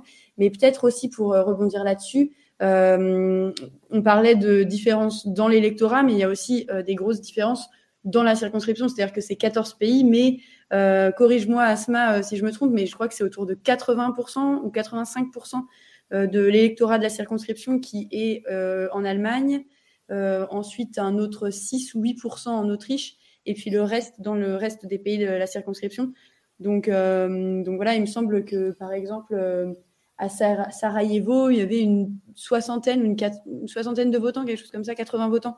Donc, voilà, on, voit que euh, c'est aussi une élection qui était intéressante à mener pour ça, parce que c'est à la fois, euh, il fallait avoir un focus sur l'Allemagne, qui était euh, une part importante de, notre électorat, mais aussi toute cette diversité d'expériences de, vécues de Français de l'étranger, basées notamment dans tous les pays d'Europe centrale et de l'Est, et qui nous ont aussi beaucoup enrichi, enrichi avec des groupes locaux qui se sont aussi créés à ce moment-là voilà, de, de la NUPES. Et d'ailleurs, le fait que tu sois à Vienne, ça a permis euh, de diversifier aussi, de ne pas avoir une campagne qui est germano-centrée, sachant qu'en plus à Berlin, c'est vraiment le foyer où on a 20 000 votants, donc on pourrait se dire, euh, bon, on reste à Berlin, on fait la campagne là, mais en fait, ce ne serait pas du tout euh, représentatif non plus, en fait. Et donc, le fait que tu, tu sois en Autriche, tu as pu notamment faire une réunion publique à Bratislava, il me semble, et ça permet aussi d'aller vraiment à la rencontre des, des, Français et des Françaises. c'est pas parce qu'on n'habite pas en Allemagne qu'on doit être forcément coupé de de, l'information et de la campagne législative, bien au contraire. Mm. Et, d'ailleurs, en plus, et, d'ailleurs, euh, quand on parle de tous ces, toutes ces personnes qui sont dans les pays d'Europe centrale et de l'Est, c'est aussi des problématiques qui sont différentes, avec euh, aussi, par exemple, euh, un, comment dire, une, un, état social ou en tout cas la possibilité d'avoir accès à, à, à, des droits sociaux, à une situation économique stable et tout ça, qui peuvent des fois être un petit peu plus compliqués et donc, c'est aussi important de pouvoir être euh, en soutien euh, aux personnes qui sont euh, installées de longue date dans ces pays et qui peuvent parfois être dans des situations économiques compliquées. Donc, donc, donc voilà, et qui vraiment l'Europe de l'Est, les problématiques que rencontrent les Français sont vraiment différentes et c'est notre rôle aussi de les représenter. Sachant qu'on a quand même une spécificité, c'est-à-dire qu'on a des pays qui sont dans l'Union européenne, on a des pays qui sont dans l'espace Schengen, on a des pays qui ne sont euh, pas dans l'Union européenne. Donc euh, voilà, on a aussi ces problématiques-là en plus qui ajoutent de la diversité et c'est pour ça aussi que notre circonscription est très intéressante. mais il y a mon chat qui passe derrière. Euh, ça l'ennuie. mais en même temps, voilà, on a, on a pu, on a en tout cas essayé de traduire toutes ces problématiques-là dans quelque chose de plus global et d'apporter aussi la, la, vision des choses et une vision à la fois sociale et écologique. C'est un sacré travail et c'est vrai qu'avoir autant de problématiques différentes, de, diversité, ça nécessite vraiment beaucoup d'efforts et de soutien militant. Et on se demandait justement, est-ce que vous avez des contacts avec les partis politiques locaux? Euh, Est-ce que ça peut arriver qu'ils vous aident ou euh, est-ce que vous avez euh, des discussions Et quand vous avez des discussions, sur quoi est-ce que vous parlez? Est-ce que le, le, contact aussi passe bien, notamment avec vos équivalents respectifs et notamment en Allemagne? Je réponds et ensuite euh, tu veux prendre la main, Mathilde? Ok. Euh, alors, nous, à Berlin, c'est vrai qu'on a le, premier interlocuteur qu'on a eu, ce sont les syndicats. Euh, pourquoi? Parce qu'ils ils ont été extrêmement actifs par rapport à la réforme des retraites. Ils étaient très informés dès décembre. C'était assez incroyable la manière de voir à quel point les syndicats allemands étaient au, voilà, la, page en ce qui concerne euh, les différentes étapes euh, de, la réforme des retraites en France. Euh, donc, on a eu en fait un premier contact avec eux déjà, parce qu'en Allemagne, il y a aussi toute la négociation autour de ce qu'on appelle les tarifs Verträge, donc la, négociation des salaires. avec deux gros syndicats, Verdi et G-Metal, qui sont très actifs. Et c'est vrai qu'en tant que NUPES, en tout cas à Berlin, on s'est vraiment reconnu en fait dans leur lutte parce que c'est une lutte syndicale et on se doit d'être, de soutenir en fait ces, lutte pour un, mieux disant social. Euh, donc on a été surtout en contact avec eux en fait parce qu'ils sont aussi sur le terrain et qu'ils ont des modes de fonctionnement et des modes euh, d'action qui sont proches des nôtres, c'est-à-dire des manifestations, des rassemblements, euh, des lettres de prise de position. ensuite, en ce qui concerne les partis frères, alors c'est vrai qu'en Allemagne, en tout cas, moi, à titre personnel, en tant que membre de l'Union populaire, je me retrouve pas forcément dans un parti spécifique pour différentes raisons. Euh, je sais qu'on a quelques contacts chez Die Linke, on a aussi de bons contacts avec les Grünen et également avec le SPD.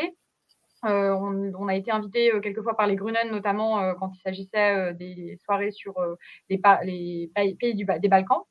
mais voilà, on a toujours eu un très bon contact et on a invité aussi dans nos événements. mais c'est vrai que l'interlocuteur principal, c'était les syndicats et je pense que c'est une très bonne nouvelle parce que ça veut dire qu'on a vraiment aussi réussi à construire cette union populaire, écologique et sociale avec les syndicats sur place, à l'image de ce qui se fait en France. Et c'est assez unique. J'ai l'impression qu'on est un peu la seule circo qui a réussi à faire ça.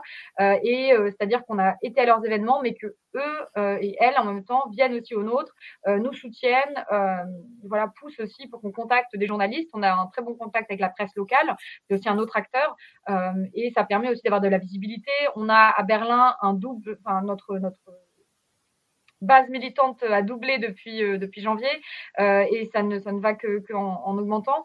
Donc on a à la fois le soutien des syndicats, des bons contacts avec les partis locaux. Je dirais pas forcément de soutien parce que en Allemagne ça fonctionne plutôt sur le compromis, sur des bases vraiment différentes quand on compare avec la France. Et il n'y a pas de problème à ça, c'est-à-dire qu'on peut se retrouver sur des points de programmatique plutôt. Et euh, quand il y a des manifestations pour le climat, euh, on est les premiers à être là avec les Grünen par exemple. Euh, quand il y a des manifestations sur d'autres points, on va rejoindre d'autres collectifs. donc je vois plus ça comme une voilà, on est un peu la NUPES locale avec les syndicats plus qu'avec les partis. mais voilà, je, je laisse Mathilde compléter pour, pour Vienne. Alors à Vienne, euh, en fait, je vais surtout pouvoir parler de moi, mon expérience, plutôt que celle de la Nupes euh, viennoise, parce que au niveau du collectif, je pense pas qu'on ait de contact vraiment avec euh, avec les partis politiques, même si on a des personnes, par exemple, qui sont actives dans chez chez Die Linke, enfin Links, du coup le parti autrichien, aussi des personnes chez les Verts. mais par contre, enfin moi, mon approche ça a été aussi de me rapprocher des Verts autrichiens pour les pour leur faire connaître euh, nos combats, euh, qu'ils soient en fait au courant euh, qu'on existe, puisque en fait la, représentation des Français de l'étranger, le fait d'avoir des députés à l'étranger, d'avoir des, élus locaux à l'étranger, c'est quelque chose qui est assez spécifique à la France. Et donc c'est aussi, je pense que tout ce, travail qu'on a à faire de pédagogie aussi auprès auprès des partis. Auprès des partis de nos pays de résidence, il est assez important. Donc, donc voilà, les, leur dire coucou, on est là, on existe, euh, on est actif, même si on est à l'étranger. Et je pense que sur la question des retraites, euh, ce que vous avez fait en Allemagne, c'est vraiment super. On a aussi essayé d'organiser euh, une, une, enfin, on a organisé, on a réussi à organiser une fois une manifestation, c'était très bien. Mais on se rend compte que dans le discours médiatique, je pense qu'en Allemagne, c'était aussi la même chose. Il y avait quand même, c'était quand même difficile de faire entendre notre point de vue sur sur la retraite et sur euh, pourquoi on ne, on ne veut pas euh, de, de, rallongement euh, de l'âge de départ à la retraite. Et donc, c'est des fois un petit peu frustrant de ne pas trouver de d'écho dans les médias et dans les médias locaux. donc, je pense que c'est quelque chose sur lequel on peut travailler puisque c'est avant tout ces partis-là, nos partis frères locaux, qui vont avoir les contacts dans les médias, qui vont avoir les moyens en fait de d'amplifier notre message en Allemagne, en Autriche ou dans tous les pays de la circonscription. Ah, ton micro est coupé, je crois, Mathias. J'ai toujours pas le réflexe, hein, malgré le Covid et tout. quand, euh, effectivement, ça, on en avait parlé aussi dans Allo la Nupes. Hein, on, avait fait un très très long épisode, justement, où on avait fait une grande revue de presse euh, de la perception justement du mouvement social dans les médias de tous les pays de la Circo. Et on avait vu qu'il y a justement beaucoup de travail à faire parce qu'ils nous prennent. Euh, vraiment pour des gosses pour y gâter. Euh, et c'est vrai que c'est important de leur rappeler que le modèle social français euh, est viable et qu'en plus il peut s'exporter. C'est ça ce qu'ils ont. Je sais en Allemagne, on a vraiment eu deux phases. C'est-à-dire qu'on a une première phase où euh, les Allemands ne comprenaient pas pourquoi on était contre la, retraite. Alors à l'époque, c'était 65 ans. et puis on leur explique hein, que voilà, il y a un quart des, hommes les plus pauvres qui sont décédés. Là, ils commencent à, à penser autrement, euh, ça va très vite. Hein. En quelques arguments, ils, disent Ah oui, euh, d'accord, c'est comme ça que ça se passe. Ah, on ne savait pas du tout. Ah, on a un âge effectif à 67 ans. Finalement, ah oui, c'est comme en Allemagne. Donc voilà, toutes ces données que les, la presse ne donne pas forcément. Et puis, il y a une deuxième phase à partir de mars, où, quand il y a eu le déclenchement du 49.3, euh, nous, on a eu, des, on a eu plusieurs rassemblements devant l'ambassade. Il y en a le plus gros rassemblement qui a, qui a rassemblé 200 personnes, ce qui est énorme pour les Français de l'étranger, euh, avec du coup euh, aussi différents journalistes qui étaient présents. Euh, il nous disait en fait, il y a un changement vraiment de paradigme à partir du moment où il y a eu le déclenchement du 49.3. Pour les Allemands, c'est absolument inconcevable, euh, quelle que soit la réforme. Hein. Ça peut être une réforme qui est très bien, euh, ça peut être l'interdiction du glyphosate, euh, voilà, pour lequel notre député a eu apparemment un, oubli. Je crois qu'il a voté pour l'interdiction. bon, en tout cas, pour ce genre de choses, c'est absolument impossible que le Bundestag ne soit pas consulté. Or, c'était le cas là en, France avec le 49.3. Et donc, on s'est retrouvé en manifestation devant l'ambassade avec des Allemands qui n'étaient pas forcément contre Macron, mais qui étaient contre le manque de démocratie que représente le 49.3. Sachant qu'il y avait même des députés de la majorité qui disaient, bon, même, le Modem, hein, dans, dans, son communiqué, disait c'est vrai que ce n'est pas un outil euh, forcément euh, le plus euh, démocratique ouais, soit. Bon, la, la, la, la, réforme, c'est une chose, mais l'utilisation de 49.3, bon, est-ce que ça peut vraiment tout justifier? Et donc, il y avait vraiment ces deux phases-là. En tout cas, dans la presse allemande, il y, avait ces deux étapes et je pense que ça va être. là, ce n'est que le début du mandat, mais je ne vois pas comment, avec une minorité présidentielle au niveau du Parlement, il va forcément y avoir de nouveau un recours au 49.3, même s'il est limité normalement à une fois par à la fois sur la donc la, la, l'autoritarisme institutionnel, mais les répressions policières aussi, non? La violence, euh, ça aussi, ça a beaucoup choqué. Et, donc vous et vous au niveau par rapport aux Français donc qui vivent à l'étranger, chacune a un peu un, on va dire une approche différente, non? Il va par d'autres moyens. Euh, toi, Aspa, tu es dans Français du Monde. Toi, Mathilde Olivier, je pense beaucoup par rapport à ta, à, ta fonction, non? À l'Assemblée des Français de l'étranger. Peut-être on peut, on peut commencer par Mathilde, vu que tu en as déjà un petit peu parlé. Si, euh, donc, de cette fonction, ton contact avec les Français à travers ça, ou est-ce que tu as d'autres canaux aussi pour, euh, ou d'autres euh, réseaux, disons? Ouais. alors carrément, je suis, je suis et, je pense que Asma, tu pourras compléter. Je pense que en fait, dans notre engagement politique, il faut vraiment que ces deux volets travaillent et collaborent ensemble. Le volet de l'engagement militant, de l'engagement militant, mais aussi de la mobilisation de gens qui ne sont pas forcément des, militants de tous les jours, mais qui vont venir à des conférences, à des événements qui seront organisés et qui se rapprocheront de nous. Et il y a le, volet euh, de, des élus, en fait. Donc, euh, alors pour nous, les élus des Français de l'étranger, les élus locaux. Et en fait, je pense que si on veut continuer à mobiliser la population, les gens autour de, enfin les citoyens, enfin, autour de, notre système démocratique, euh, il y a besoin en fait que qu'ils comprennent euh, le rôle des élus locaux et que euh, ces élus locaux soient aussi présents et répondent à leurs questionnements. Le, mandat d'élus, conseillère des Français de l'étranger et conseillère à l'Assemblée des Français de l'étranger, il est double. Il est à la fois très local, c'est-à-dire que c'est regarder des dossiers de bourse pour les lycées français, et, euh, euh, et, donc prendre des décisions sur les dossiers de bourse qui devront être poussés. Mais c'est aussi, par exemple, alors là, je prends vraiment cet exemple autour de l'éducation, mais c'est ensuite aussi poussé au niveau de l'Assemblée des Français de l'étranger et au niveau du gouvernement pour avoir des enveloppes de bourses qui soient, qui soient plus importantes et pour qu'on puisse donner plus de bourses, parce qu'en fait, il y a plein de personnes qui donc se retrouvent à, à dépenser beaucoup d'argent pour pouvoir mettre leurs enfants dans les lycées et les écoles françaises. Euh, mais il y a plein d'autres sujets comme ça, notamment euh, le STAFE, qui est le, donc le mécanisme de soutien au tissu associatif euh, à l'étranger et, qui joue un rôle important aussi de structuration des communautés françaises à l'étranger. et là aussi, en fait, on a un rôle à la fois pour sélectionner les projets dans nos pays, enfin les pays ou les zones de nos, circonscriptions. Donc pour moi, les trois pays, Autriche, Slovaquie, Slovénie. mais aussi, par exemple, en Autriche, cette année, on avait un nombre de projets déposés qui était quand même bien supérieur au nombre de projets qu'on pouvait finance, enfin, euh, sélectionner. Et donc, c'est aussi une nouvelle fois d'avoir ce rôle d'alerte euh, et puis de poser des questions au gouvernement, puisqu'on peut le faire à travers l'AFE pour bah, faire toutes ces demandes en fait de, de, de, soutien aux Français de l'étranger, parce qu'on se rend compte que depuis des années et des années, le soutien à la population française à l'étranger, il continue de diminuer. Euh, que ce soit les postes dans les consulats, les ambassades, c'était aussi un gros sujet euh, dans la campagne. Asma, tu pourras peut-être y revenir aussi. Euh, mais donc on voit que, que, que tout ce, ce, réseau consulaire, il est en train de diminuer. Et donc c'est très important, c'est notre rôle d'élu aussi, euh, d'alerter sur, sur cette situation. Et j'ai encore plein de choses à dire, mais je m'arrête là dans un premier temps. On va reparler de retraite aussi, parce que ça a été un, un, un des gros travails de nos élus à l'Assemblée des Français de l'étranger. Mais euh, je m'arrête là pour, dans un premier temps. Et Asma, toi, tu as un peu découvert, non Français du Monde, finalement. Il y a... Tu es très impliqué maintenant. Oui, alors je voulais juste rajouter que Mathilde est aussi membre de France et du Monde. Donc, ouais, ouais. Ah J'avais l'impression que ça faisait comme ça. Voilà, euh, depuis plus longtemps d'ailleurs.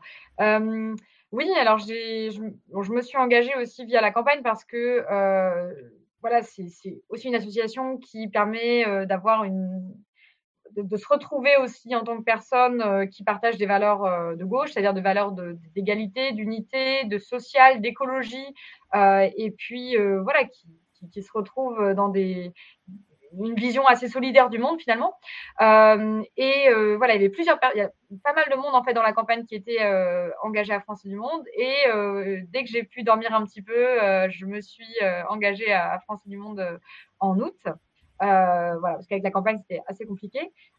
et depuis, on est assez actif. Donc, je fais partie du, bureau de, de, direction à Berlin, donc je chargée de la communication. et on a fait par exemple différentes choses avec la NUPES, mais aussi sans la NUPES, parce que Français du Monde, c'est une association à part entière.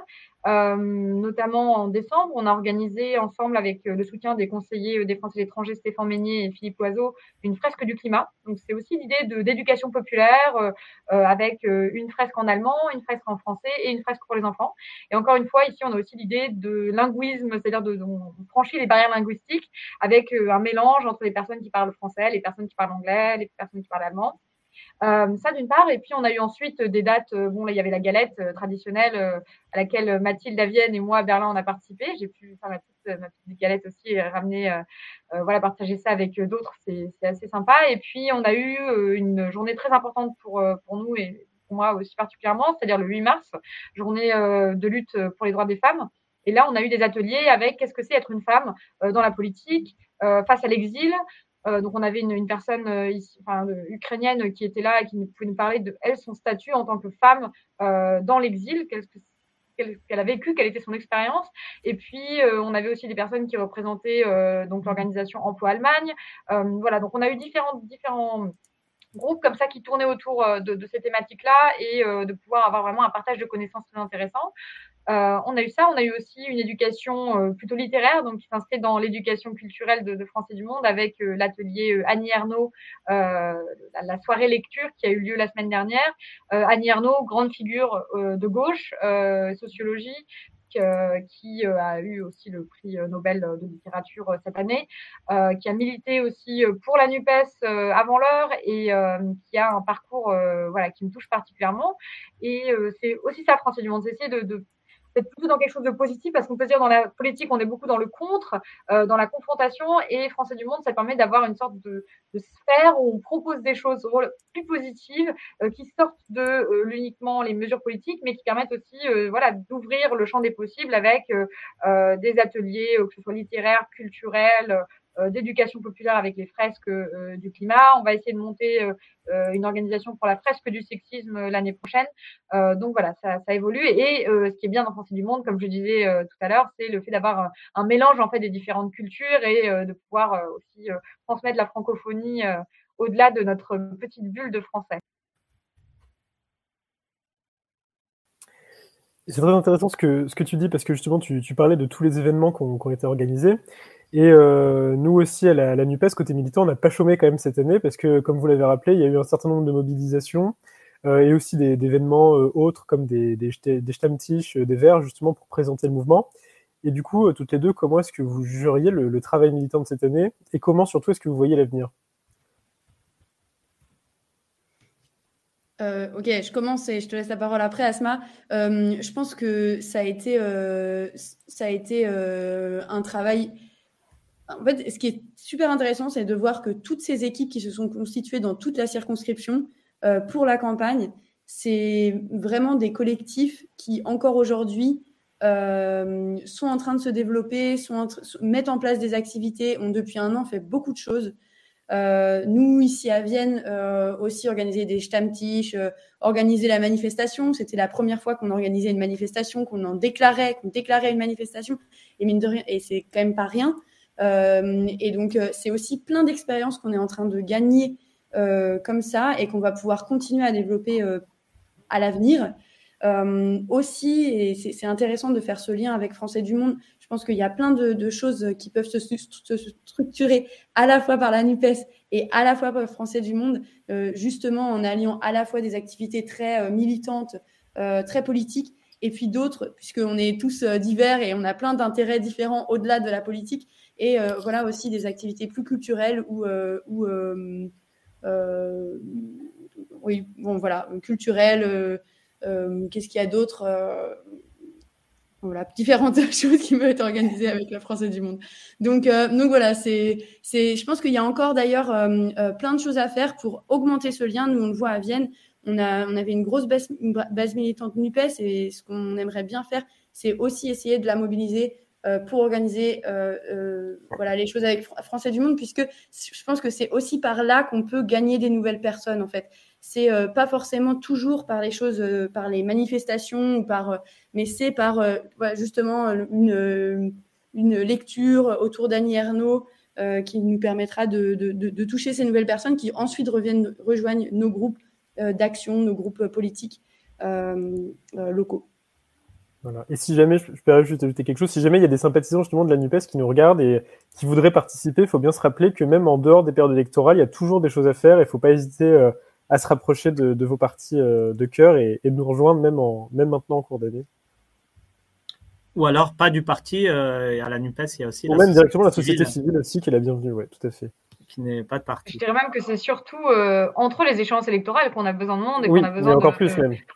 Voilà, parce qu'on n'est pas un parti, euh, je ou un mouvement carriériste qui vise les élections comme seule échéance. pour nous, la politique, c'est aussi tout est politique finalement. Et, d'ailleurs, quand on parle du militantisme, je dirais que la plateforme Twitch, c'est quand même un super exemple. On l'a lancé en, août, euh, je me souviens avec, euh, avec Mathias aussi, et, euh, et c'est vraiment super que ce soit voilà toutes les deux semaines, vous fournissez un travail énorme par rapport à ça. Et encore une fois, merci parce que ça permet aussi à d'autres de pouvoir écouter ça à d'autres moments parce que c'est enregistré. je pense que cette émission Twitch, c'est l'un de nos plus beaux succès. On est quand même, euh, pour avoir échangé quand même avec les, les candidats et candidates des anciennes, euh, des, autres circonscriptions, euh, on est la seule circonscription. Enfin, on, on, nous prend un exemple, on dit ah tu viens de la septième, ah oui, bon alors la septième, alors eux, voilà ils charbonnent quoi. Donc vraiment bravo à toutes et tous de n'importe, enfin, de voilà de, de l'ensemble de la Nupes. nous à, à Berlin, on a la chance d'avoir un gros groupe. C'est vrai que c'est pas forcément le cas de, de, toutes les villes et c'est vrai que quand on a 20 000 personnes euh, au centre français à, Berlin, c'est plus simple aussi pour organiser des choses. Euh, on a euh, on a commencé à s'organiser euh, là vraiment vers la fin de l'année euh, parce qu'on a pu relever la tête après l'épisode retraite. Mais en fait, on a commencé l'année en, en, septembre là avec on avait euh, une, soirée Halloween, horreur du, du, du horreur du, capitalisme, où on a justement euh, présenté un film, euh, la théorie du choc de Naomi Klein, et on a pu avoir pas mal de, personnes qui nous ont rejoint à ce moment-là. C'est ce que disait Mathilde avec le fait d'avoir des ouvertures, que la politique ce soit pas que des réunions publiques. Complète, mais euh, pour pouvoir toucher aussi un maximum de personnes, c'est bien d'avoir d'autres formats. On a continué avec la fresque du climat en, coopération avec France du Monde. Ensuite, on a eu les différentes, euh, donc on a mis en place aussi ces Stammtisch, donc ces rencontres mensuelles. Et c'est vrai que se euh, rencontrer tous les mois en présentiel autour d'un verre dans un quartier différent, ça change complètement la donne. On a commencé, on était en septembre, on était une dizaine, et là, on commence à avoir des difficultés parce qu'on est plutôt vers une trentaine, quarantaine de personnes. donc, c'est vraiment super d'avoir ça tous les mois. Euh, et puis, on a eu l'épisode retraite, comme je disais, avec les rassemblements. On a, rien qu'à Berlin, on a rassemblé plusieurs milliers d'euros pour la euh, caisse de grève euh, intersyndicale, ce qui est vraiment génial parce que nous, à l'étranger, on se dit mais comment on peut faire pour soutenir le mouvement de grève? On a eu donc du soutien aussi aux, rassemblements locaux, des manifestations dont on est toujours présent au marche au climat. Hein, ça, c'est vraiment notre, notre marque de fabrique berlinoise. Et Là, euh, plus récemment, donc euh, le 6 juin, on était aussi présent devant euh, l'ambassade avec plein d'autres activités, je dirais, satellites. Hein. C'est-à-dire qu'on a eu aussi des ateliers de, lettres de soutien aux grévistes qui ont été extrêmement bien accueillis. On a eu des retours très émouvants des, antennes CGT, voilà, des femmes de, de qui nous écrivaient merci, merci pour votre lettre. En fait, ça nous aide au-delà de l'aspect financier, à, à, faire mieux et à, et à continuer cette, cette lutte. Euh, et là, avec l'année qui vient, euh, voilà, on a différentes échéances électorales aussi, notamment les sénatoriales, et puis il y a aussi les consulaires en, 2026. Et nous, exactement ce que disait Mathilde.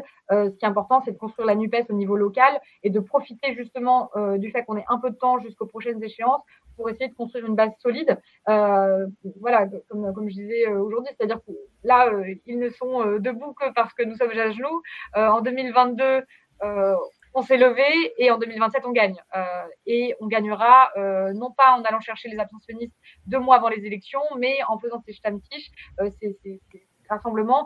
Je l'espère aussi peut-être l'année prochaine un peu partout dans notre circonscription pour pouvoir non seulement partager la charge militante parce que c'est aussi un vrai sujet, hein, le burn-out militant. Et je pense que l'année prochaine on essaiera aussi de faire des webinaires sur ce sujet-là pour que les personnes se sentent à l'aise avec leur engagement et que ce ne soit pas une seule personne qui fasse et que finalement elle, soit à bout ou, différentes personnes, que ça puisse être bien, bien partagé, euh, mais que justement chacun puisse trouver sa place.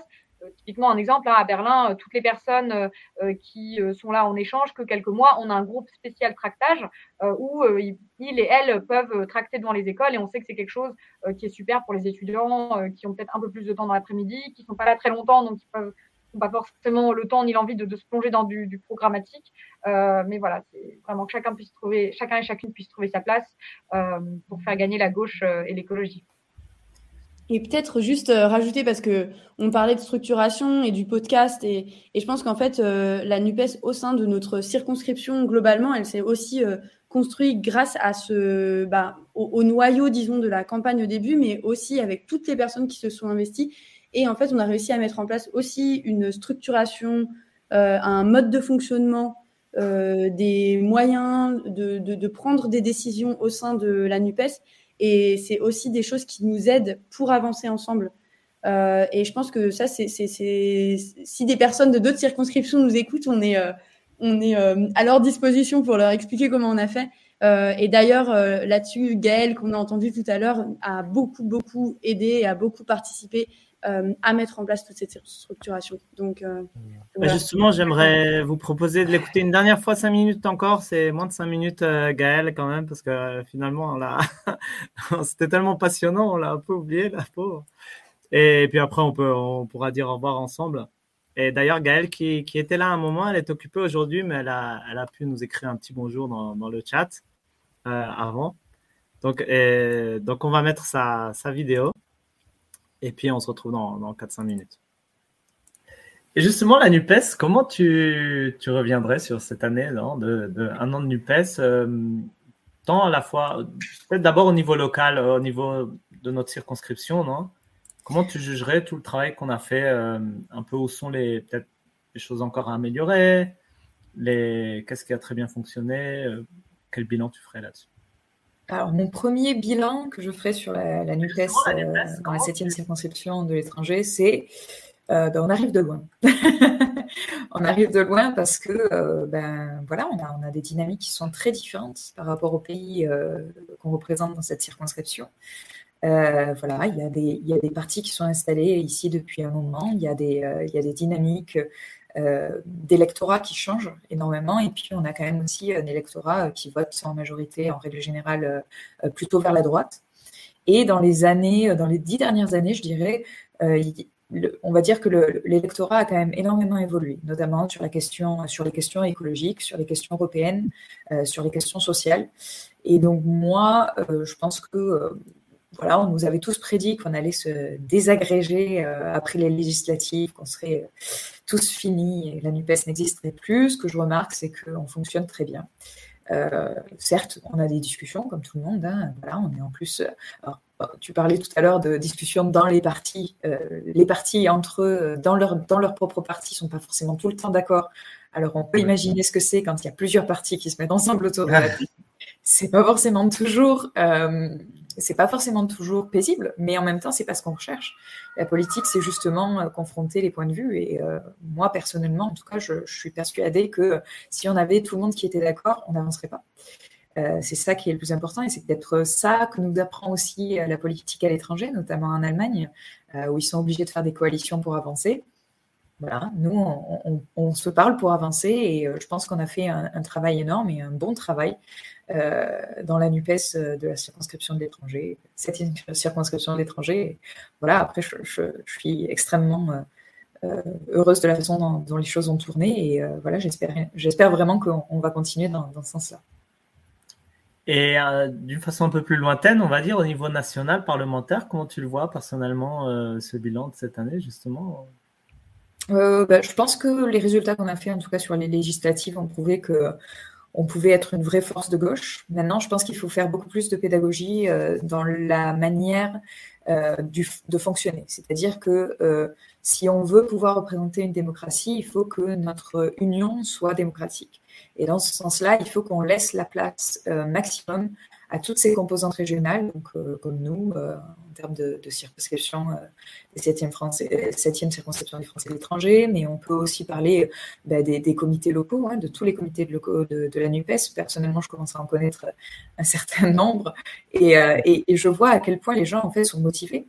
Et je pense qu'il faut laisser la place, justement, à toutes ces personnes-là, parce que c'est du sang neuf. Et dernièrement, là, j'ai été extrêmement surprise et bien, surprise dans le bon sens que les jeunes euh, de, des partis de la NUPES, donc euh, le PS, ELV, euh, LFI et Génération, se mettent ensemble pour créer justement les jeunes de la NUPES et, et fassent une demande par rapport aux européennes d'union. Parce que ben, je pense que tout ce sera, enfin, l'avenir de de la politique se fait dans la jeunesse, hein, se fait pas avec avec les personnes qui qui, sont plus près de la, de la sortie, on va dire. Voilà je, dis ça, j'essaie de ne pas insulter qui que ce soit, mais euh, je pense qu'il faut vraiment écouter en fait les, les gens qui arrivent. Ça, c'est sûr. Et donc, moi, ce que je vois pour l'avenir, euh, ben, j'ai j'ai beaucoup d'espoir pour l'avenir. J'espère que la NUPES va continuer dans, ce, dans, dans sa bonne lancée. J'espère qu'on va arriver à expliquer aux gens euh, quel est notre projet politique, écologique et social, quel est notre projet européen aussi, puisqu'on doit, se, doit se placer là-dedans aussi c'est très important. Et puis, euh, j'espère que voilà, on va garder, euh, on va garder toutes les portes ouvertes pour euh, discuter à l'avenir tous ensemble pour les, les, prochaines élections, les prochaines échéances électorales.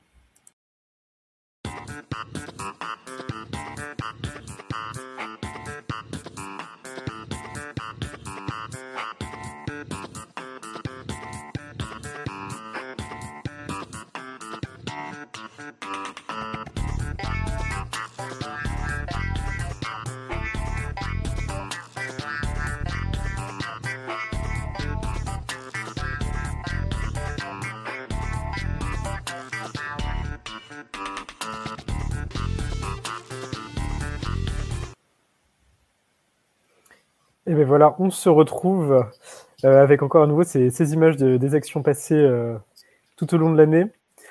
Euh, elle a été inspirante, Gaëlle. on va arriver déjà à la fin. Ça fait 1h34 qu'on discute, mais honnêtement, on aurait bien aimé rester encore plus longtemps. Est-ce que vous auriez un mot de la fin, l'une et l'autre? Est-ce que vous auriez peut-être des réactions d'ailleurs à, ce qu'a dit Gaëlle? Et puis on se demandait aussi quel est votre futur à vous? Qu'est-ce que vous comptez faire de votre engagement personnel dans les mois et les années à venir?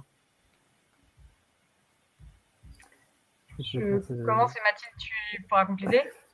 Euh, alors, mot de la fin, moi je dirais un mot du début, hein. dire le début de, de, de, de, ces, de ces quatre ans euh, qui nous restent euh, avant, de, voilà, avant les, les, prochaines grosses échéances électorales.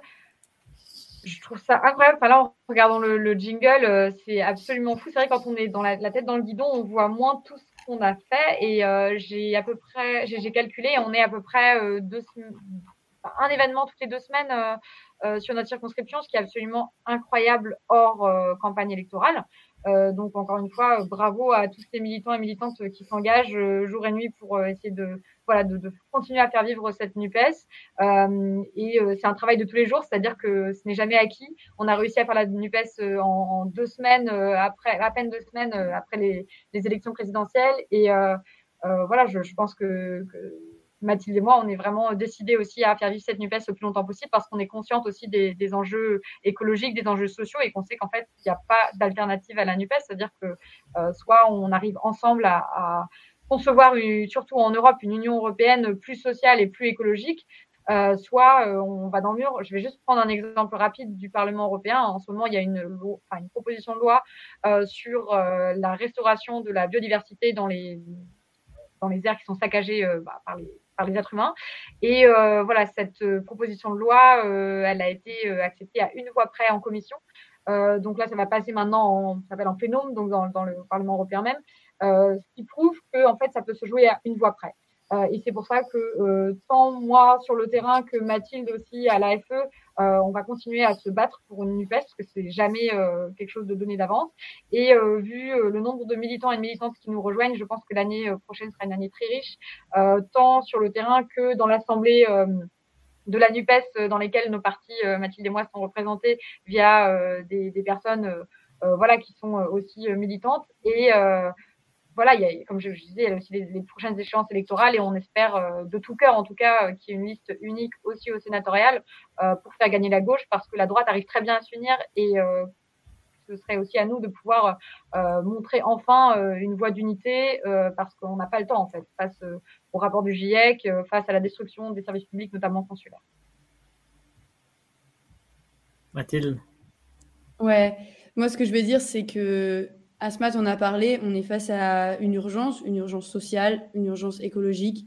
Je pense qu'on euh, fait toutes et tous euh, ici à peu près partie de la même génération et je pense que notre engagement, il est aussi lié à cette urgence euh, et que le fait de, bouger, le fait de s'engager, c'est ce qui nous permet aussi de combattre l'anxiété que, ces, que ces changements écologiques ou que les inégalités sociales créent en nous.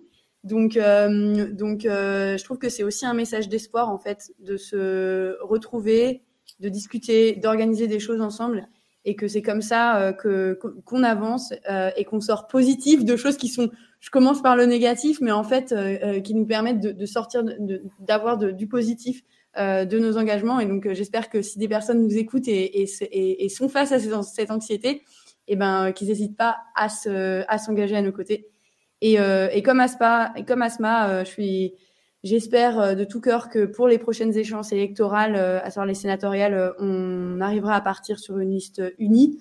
Et je m'arrête là je, pour vous faire le, le, teaser de. On pourra en rediscuter des, des sénatoriales lors d'une prochaine émission.